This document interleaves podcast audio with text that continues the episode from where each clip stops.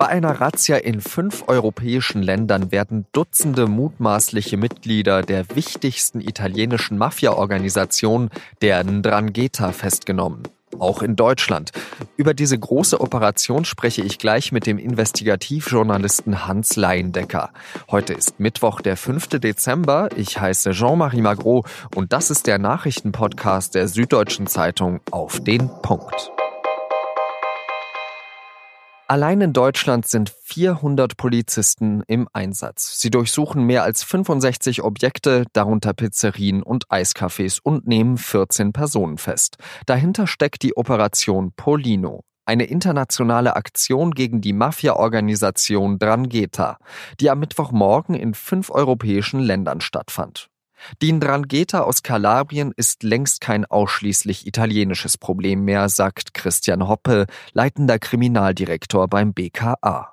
Ja, die Drangheta ist in Deutschland angekommen äh, und zentraler Verdacht dabei ist, dass die Mafia der Art der Drangheta den Handel und die Versorgung Deutschlands mit Rauschgift betreibt. Insgesamt werden in Europa an diesem Tag 90 Verdächtige festgenommen, melden italienische Behörden.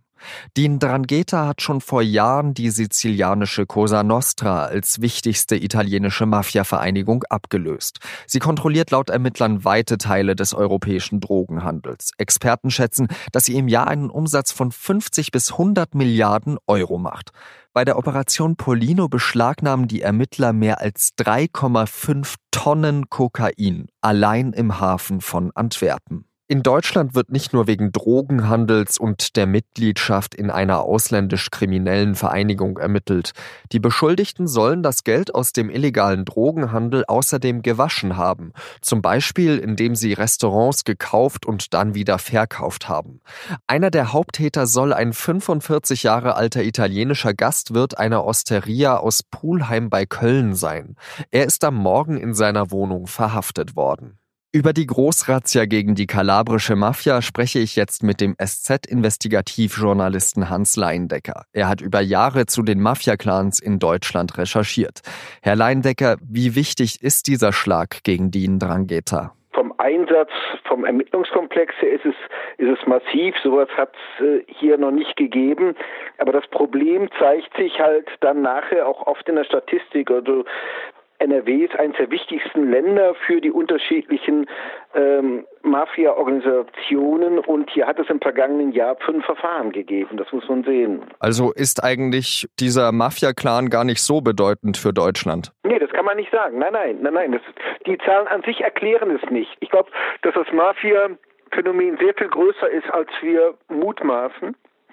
Äh, dass die Mafia in vielen Wirtschaftsbereichen sehr aktiv ist. Man sagte früher immer Ruheraum für die, die in Italien Anschläge machen oder, oder Morde machen oder sich erholen müssen und aber es ist mindestens Aktionsraum und vermutlich im Wirtschaftsbereich, da gibt es paar Untersuchungen, sehr breit aufgefächert vom Baugewerbe über, über, über ganz viele Zweige der Wirtschaft, wo Mafia mit mit äh, zu den Einrichtungen gehört, die, die das Sagen haben. Dieser Großeinsatz, der lief ja nicht nur in Deutschland, sondern auch noch in vier anderen europäischen Ländern. Was macht diese riesige internationale Razzia so besonders? Ja, besonders macht es, dass es ein Eingeständnis ist, wie breit gefächert die Drangheta ist, äh, dass sie, also man hätte das auch in Australien machen können. Australien gehört die mit zu den mächtigsten Verbrecherorganisationen.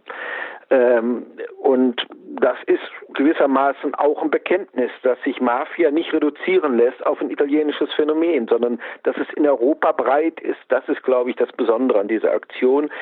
Und, und es heißt auch in der Übersetzung, man hat dazu geneigt, das Problem zu unterschätzen. Was macht denn auch diese spezielle Organisation, die Drangheta, so besonders? Es gibt ja auch andere Mafia-Vereinigungen in Italien. Na, es gibt es gibt viele uns. Also da, wo ähm, die Drangheta sind, äh, gibt es auch bei uns Cosa Nostra oder Camorra oder so. Die haben die haben unterschiedliche Fertigkeiten, unterschiedliche Gebiete. Es gibt natürlich auch armenische Mafia es gibt, es gibt alles Mögliche, aber ich glaube, die einflussreichste mittlerweile ist die Drangheta, die ja ursprünglich aus Kalabrien kommt, also felsige Südspitze Italiens.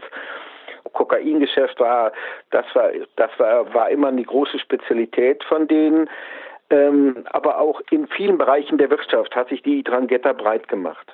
Und das gilt, wie gesagt, nicht nur für Italien, sondern das gilt auch für unser Land. Wieso ist denn diese Organisation im Ausland überhaupt unterwegs?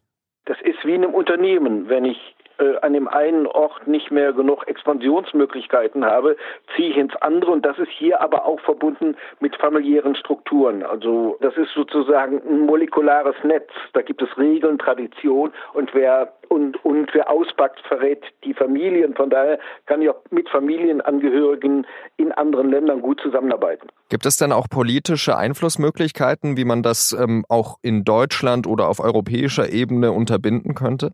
Ja, dass man zur Zusammenarbeit kommt, die mehr ist als ein Placebo.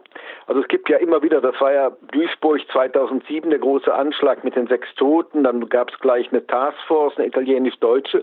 Wenn man sich die angeguckt hat, was sie eigentlich gemacht hat, das war eine Placebo-Veranstaltung. Man sagt, man hat eine Taskforce, man arbeitet alles auf.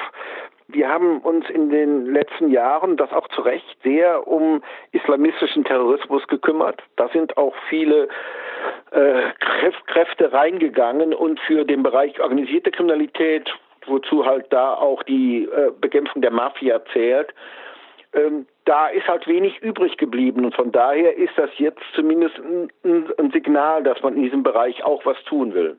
Lassen sich die Mafia-Mitglieder jetzt von diesem Großschlag beeindrucken? Also äh, lässt sich äh, schwer sagen. Es zeigt aber jedenfalls, dass das Problem nicht ignoriert wird, sondern dass man sagt, wir sehen da auch äh, so einen politischen Ansatz. Da gibt es dann Politik, die sagt, das ist uns wichtig, das nehmen wir ernst. Da werden dann auch Staatsanwälte abgeordnet, die nur dieses machen. Aber wir haben in Deutschland beispielsweise ganz anders als Italien keinen, keinen sogenannten Mafia-Staatsanwalt, der sich nur um Mafia kümmert, sondern wir haben Leute, die kümmern sich um organisierte Kriminalität, aber da fällt halt ganz vieles runter. Aber es ist ein Zeichen, was jetzt passiert. Vielen Dank, Herr Leindecker. Danke Ihnen. Und jetzt noch drei weitere Nachrichten, die an diesem Mittwoch wichtig sind. Erst hat sich die Große Koalition für den Digitalpakt Schule feiern lassen. Endlich könne der Bund den Schulen direkt Geld für Laptops und Tablets zukommen lassen. Fünf Milliarden Euro in fünf Jahren. So war der Plan. Aber das hat der Bundesrat jetzt verhindert. Weil Bildung eigentlich Ländersache ist, muss nämlich für den Digitalpakt das Grundgesetz geändert werden. Dem entsprechenden Gesetz haben die Länder im Bundesrat aber nicht zugestimmt, weil sie ihre Eigenständigkeit bedroht sehen. Alle 16 Bundesländer haben dafür gestimmt, das Gesetz in den Vermittlungsausschuss zu überweisen. Dort soll es zusammen mit Vertretern des Bundestags grundlegend überarbeitet werden. US-Präsident Trump hat schon mehrere internationale Verträge gekündigt. Der nächste könnte der sogenannte INF-Vertrag sein. Der verbietet es USA und Russland, atomare Mittelstreckenraketen zu bauen, zu besitzen oder zu testen. Die USA werfen Russland vor, sich nicht an das Abkommen gehalten zu haben und setzen dem Land ein Ultimatum. Russland habe 60 Tage Zeit, das Abkommen doch noch einzuhalten. Präsident Putin macht sich allerdings nicht viel aus Trumps Drohung. Er hat angekündigt, Kurz- und Mittelstreckenraketen entwickeln zu lassen, sollten sich die USA aus dem INF Abrüstungsvertrag zurückziehen. Ein türkisches Gericht hat im Fall des ermordeten Journalisten Khashoggi zwei Haftbefehle erlassen. Es geht um Beamte aus dem engsten Umfeld des Kronprinzen Mohammed bin Salman. Die Staatsanwaltschaft wirft den beiden Personen vor, den Mord an Khashoggi geplant zu haben. Dass die beiden Männer an die Türkei ausgeliefert werden, wo der Mord begangen wurde, ist allerdings unwahrscheinlich. Saudi-Arabien möchte nämlich einen eigenen Prozess durchführen. Das war der SZ Nachrichten Podcast auf den Punkt. Redaktionsschluss war wie immer 16 Uhr. Und an diesem Mittwoch, da erscheint auch eine neue Folge von unserem wöchentlichen Podcast Das Thema. Dieses Mal geht es um China. Das Land will sich geopolitisch mehr Einfluss sichern und gleichzeitig will es in vielen Wirtschaftsbereichen die Nummer eins schlechthin sein.